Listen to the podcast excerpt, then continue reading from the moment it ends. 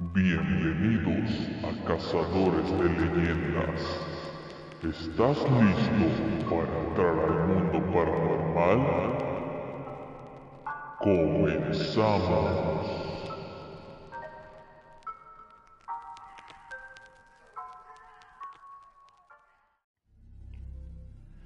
Buenas noches amigos, bienvenidos nuevamente a Cazadores de Leyendas.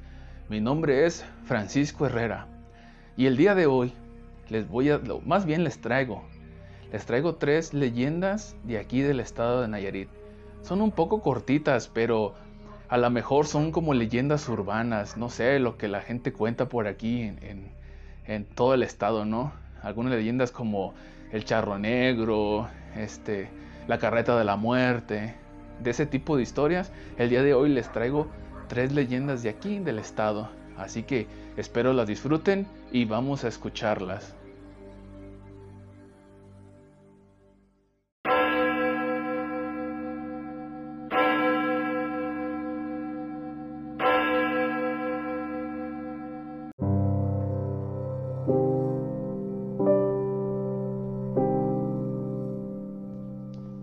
El Padre Decapitado. Hay una iglesia en la Plaza de Santiago Apóstol, dentro del municipio Nayarita de Islán el Río. En ella se aparece un sacerdote sin cabeza. Nadie sabe quién era o por qué la perdió, pero todos están seguros de su existencia, gracias a una escalofriante anécdota.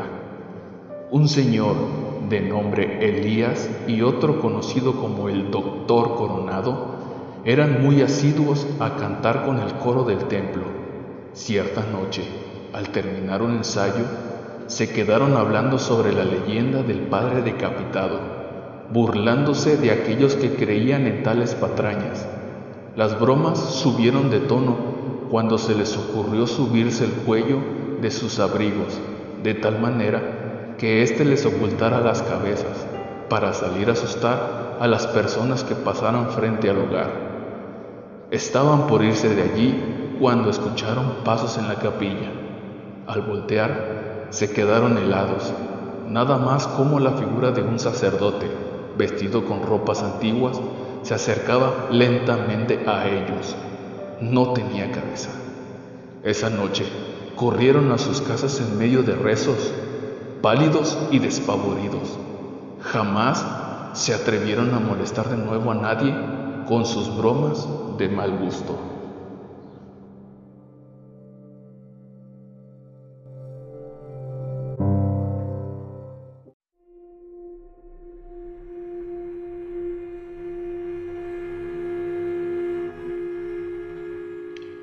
Claudia la desdichada.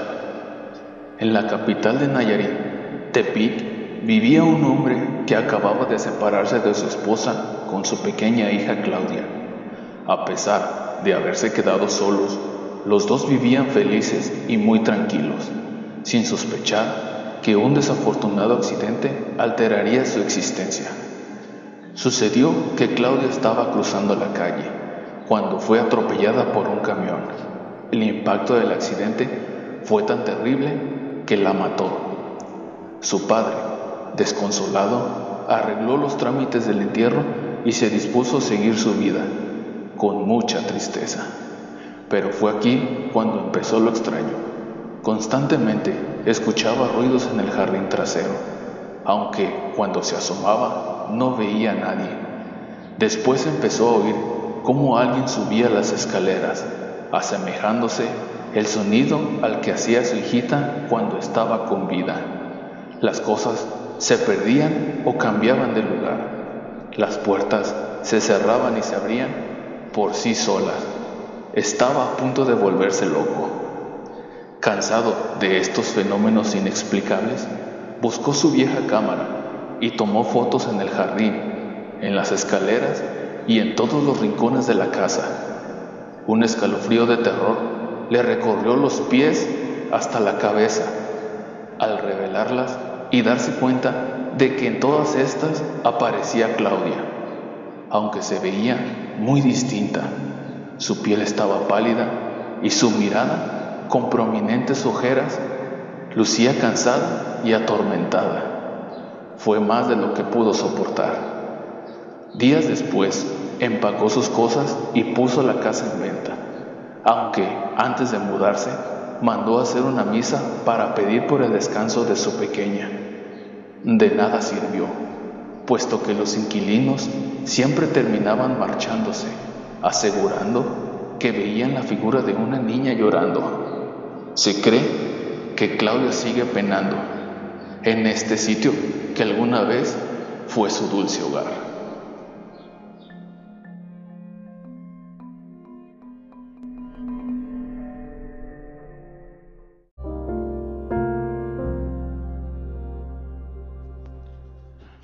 Cueva del Cerro de San Juan. Hace mucho tiempo, un campesino vivía en las cercanías del Cerro de San Juan.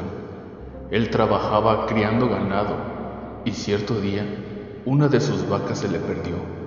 Al ir a buscarla, el hombre se adentró en una cueva del cerro y se sorprendió al ver que al final había un pueblo muy lindo con una iglesia preciosa. Al acercarse a esta última, se dio cuenta de que allí crecía un gran árbol de naranjas. Decidió cortar algunas para dárselas a su esposa.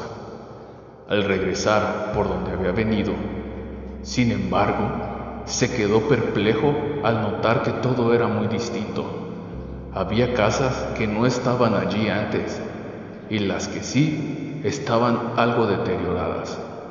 Confundido, se acercó a su casa y se sorprendió al ver a su esposa que le abría la puerta había envejecido varios años. Su rostro, al verlo, fue de auténtico terror. Entre lágrimas le confesó que todos en el pueblo lo creían muerto, pues un día había desaparecido sin avisar a nadie y ya habían pasado 25 años desde aquello. Asustado, el hombre le dijo que solo se había ido un momento para buscar a su vaca y que había recogido naranjas para ella. Al sacarlas de su morrar, los dos se quedaron sin habla, estaban convertidas en oro puro. Por eso se dice que cada 24 de junio pasa algo extraordinario en el cerro de San Juan. Al final de aquella cueva se abre una puerta encantada, detrás de la que todo aquel que entra se queda encerrado por un cuarto de siglo.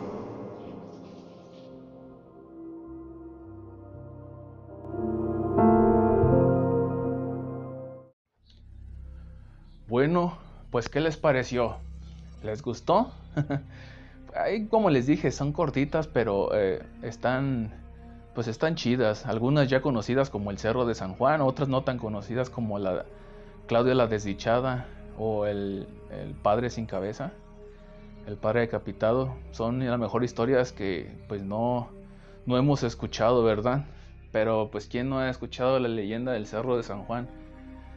Que unos dicen que hay oro adentro, otros dicen como la que acabamos de escuchar que dice que perdió un cuarto de siglo adentro, que pues tan solo fue un instante y de repente pues no, fueron años los que pasaron. Pues ahí está, amigos, espero las hayan disfrutado, aunque quiero contarles una anécdota eh, que, me, que, me, pasó hace poquito. Eh, no sé ustedes si han escuchado una, otra de las leyendas urbanas de aquí, de nuestro estado, o no solamente de nuestro estado, también me imagino que ha de, existir en otras partes. ¿Han escuchado ustedes sobre el pájaro muertero o el pájaro que augura la muerte? Cuenta la leyenda o cuenta las personas ya más grandes que dicen que existe un pájaro muertero, que cuando tú escuchas el canto de un pájaro muertero, quiere decir que la muerte está cerca de por, por donde está ese animal, pues mm, no sé, será verdad, será mentira, pero yo les quiero contar algo con respecto a eso. Resulta que hace algunos días, o más bien semanas, o sea, de unos días y a semanas, pues estamos hablando de, voy a empezar desde semanas antes, había un pájaro que se pone aquí cerca de mi casa, porque cerca de mi casa hay un árbol de aguacates que está pues enorme.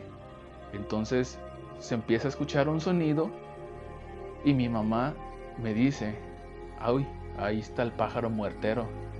Y yo digo, ¿el pájaro muertero? Sí, es que tu abuela me contaba que existía un pájaro muertero y se escucha así como ese que se está escuchando. Y ya se escuchaba, pues no sé cómo decirles el, el, sonido del pájaro, pero es como tú, tú, tú, tú, tú, algo así.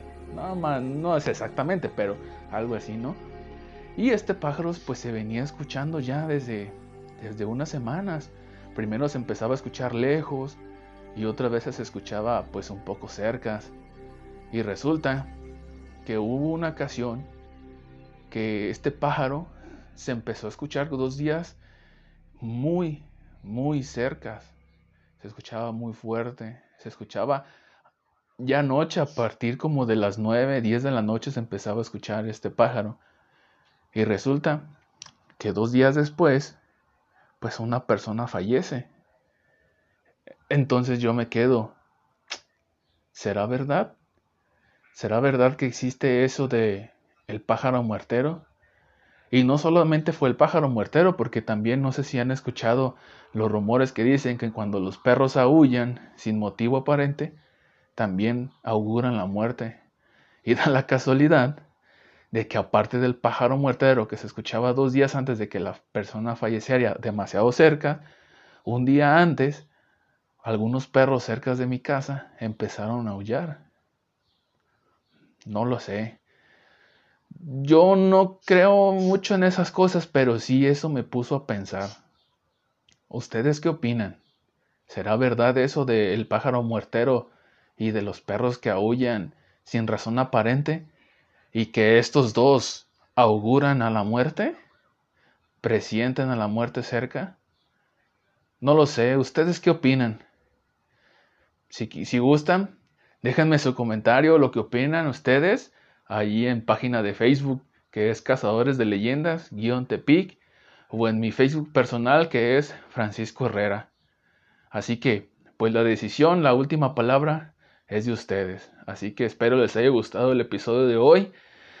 Eh, estoy trabajando en otras cositas más para traérselas a ustedes. Y pues eso sería todo. Así que adiós.